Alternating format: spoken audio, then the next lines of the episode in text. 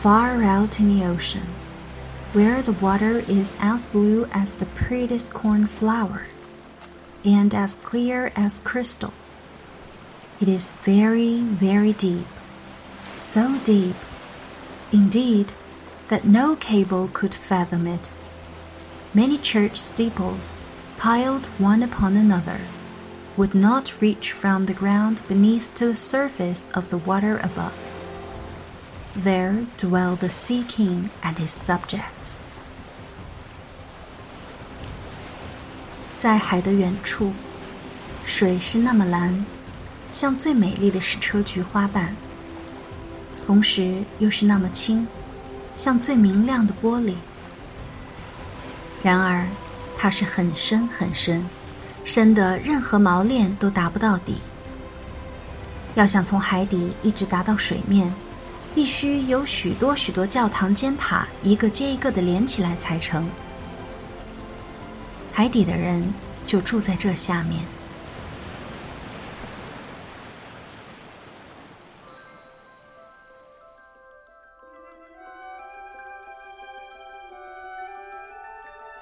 听众朋友，你们好，欢迎收听为你读英语美文。好久不见，我是你们的老朋友肖雨。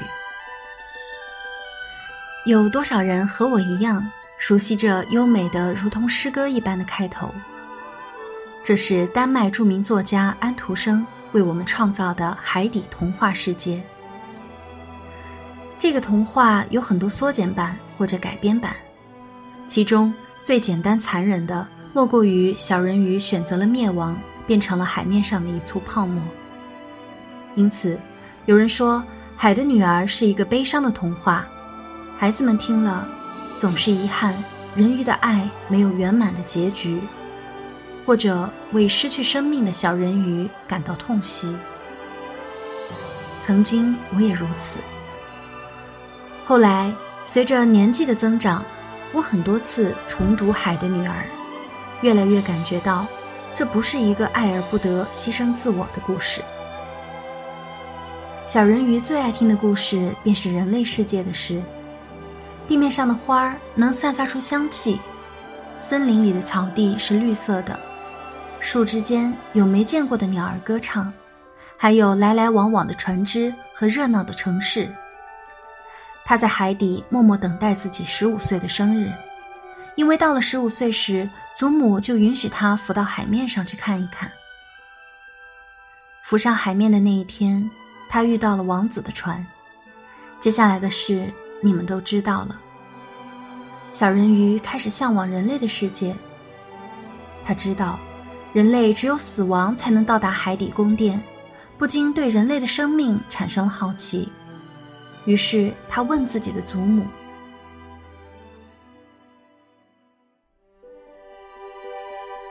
：“If human beings are not drowned, can they live forever?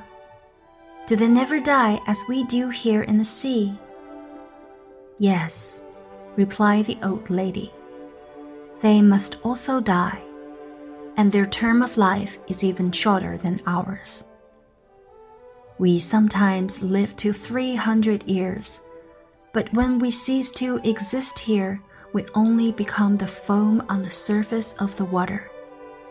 And we have not even a grave down here of those we love. We have not immortal souls. We shall never live again. But, like the green seaweed, when once it has been cut off, we can never flourish more. Human beings, on the contrary, have a soul which lives forever, lives after the body has been turned to dust. It rises up through the clear, pure air beyond the glittering stars. As we rise out of the water and behold all the land of the earth so do they rise to unknown and glorious regions which we shall never see. Why have not we an immortal soul? asked the little mermaid mournfully. I would give gladly all the hundreds of years that I have to live to be a human being only for one day, and to have the hope of knowing the happiness of that glorious world above the stars. You must not think of that, said the old woman, we feel ourselves to be much happier and much better off than human beings. So I shall die, said the little mermaid. And as the foam of the sea, I shall be driven about never again to hear the music of the waves or to see the pretty flowers nor the red sun. Is there anything I can do to win an immortal soul? No, said the old woman, unless a man were to love you so much that you were more to him than his father or mother. And if all his thoughts and all his love were fixed upon you, and the priest placed his right hand in yours, and he promised to be true to you here and hereafter, then his soul would glide into your body and you would obtain a share in the future happiness of mankind. He would give a soul to you and retain his own as well. But this can never happen. Your fish's tail, which amongst us is considered so beautiful, is thought on earth to be quite ugly. They do not know any better, and they think it necessary to have two stout props, which they call legs, in order to be handsome. Then the little mermaid sighed and looked sorrowfully at her fish's tail.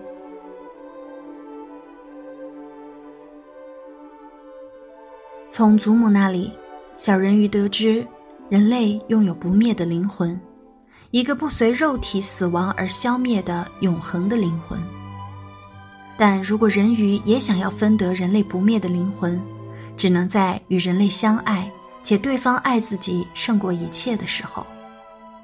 小人鱼决定争取一份爱情和一个灵魂，于是奉献了声音，忍受着每走一步都如同走在刀尖上的痛苦，使海底女巫将自己变成了人类。王子爱上邻国的公主，小人鱼只能静静的等待清晨的第一缕阳光带给他的灭亡。姐姐们用长发和巫婆换来了尖刀，只要杀死王子，他就可以回到大海。但是，The little mermaid drew back the crimson curtain of the tent, and beheld the fair bride with her head resting on the prince's breast. She bent down and kissed his fair brow then looked at the sky on which the rosy dawn grew brighter and brighter. Then she glanced at the sharp knife and again fixed her eyes on the prince, who whispered the name of his bride in his dreams. She was in his thoughts, and the knife trembled in the hand of the little mermaid. Then she flung it far away from her into the waves the water turned red where it fell, and the drops that spurted up looked like blood. She cast one more lingering, half fainting glance at the prince, and then threw herself from the ship into the sea, and thought her body was dissolving into foam. The sun rose above the waves, and his warm rays fell on the cold foam of the little mermaid who did not feel as if she were dying. She saw the bright sun, and all around her floated hundreds of transparent, beautiful beings. She could see through them the white sails of the ship and the red clouds in the sky. Their speech was melodious, but too ethereal to be heard by mortal ears, and they were also unseen by mortal eyes the little mermaid perceived that she had a body like theirs, and that she continued to rise higher and higher out of the foam. Where am I? asked she, and her voice sounded ethereal as the voice of those who were with her. No earthly music could imitate it. Among the daughters of the air, answered one of them. A mermaid has not an immortal soul, nor can she obtain one unless she wins the love of a human being. and the power of another hands her eternal destiny. But the daughters of the air, although they do not possess an immortal soul, can, by their good deeds, procure one for themselves.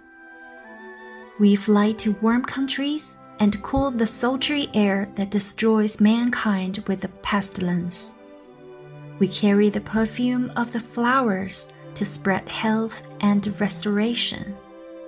After we have striven for 300 years to all the good in our power, we receive an immortal soul and take part in the happiness of mankind. You, poor little mermaid, have tried with your whole heart to do as we are doing. You have suffered and endured and raised yourself to the spirit world by your good deeds. And now, by striving for 300 years in the same way, you may obtain an immortal soul. The little mermaid lifted her glorified eyes towards the sun and felt them, for the first time, filling with tears. On the ship in which she had left the prince, there were life and noise. She saw him and his beautiful bride searching for her. Sorrowfully, they gazed at the pearly foam as if they knew she had thrown herself into the waves. On seeing, he kissed the forehead of her bride and fanned the prince, and then mounted with the other children of the air to a rosy cloud that floated through the ether.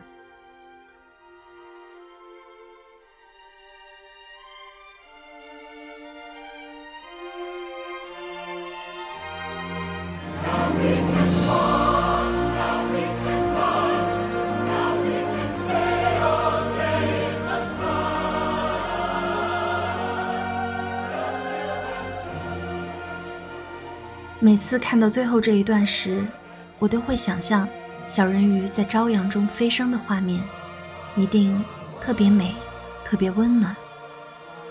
那是上天赐给他的机会，因为他的善良，三百年的善行圆满后，便会拥有一个和人类一样的不灭的灵魂。看到这里，我明白了，原来小人鱼从一开始想要的就不仅仅是爱情。他向往的是能战胜时间的精神。杀了王子，回到海里，他还可以得到三百年的寿命，但死后如同腐烂的海草，随波飘散，连坟墓都不会有，就像不曾来过这个世界一样。而现在，他获得了高贵的、永存于世的灵魂。我一直很爱美人鱼的故事，好的，坏的。善良的、邪恶的、圆满的、遗憾的，但我最爱的还是安徒生笔下这位勇敢、善良的海的女儿。她拥有真正的大海的气质。由大海走向天空，她的命运可以预见。三百年后，她高洁的灵魂将与世间花草雨露、山川河流同在。